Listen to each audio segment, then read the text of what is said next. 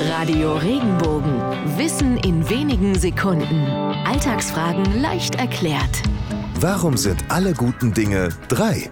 Das Ding oder besser Ting war im Mittelalter eine Gerichtsversammlung, die genau dreimal im Jahr stattfand. Eine Regel besagte, wenn ein Angeklagter nicht zu seiner Gerichtsversammlung erschien, durfte er nicht sofort verurteilt werden, sondern eben erst nach der dritten Versammlung, dem dritten Ting. Irgendwann ist eben auch mal gut. Aus der Zeit stammt auch der umgangssprachliche Ausdruck, wenn jemand festgenommen oder verhaftet wird, wird jemand dingfest gemacht.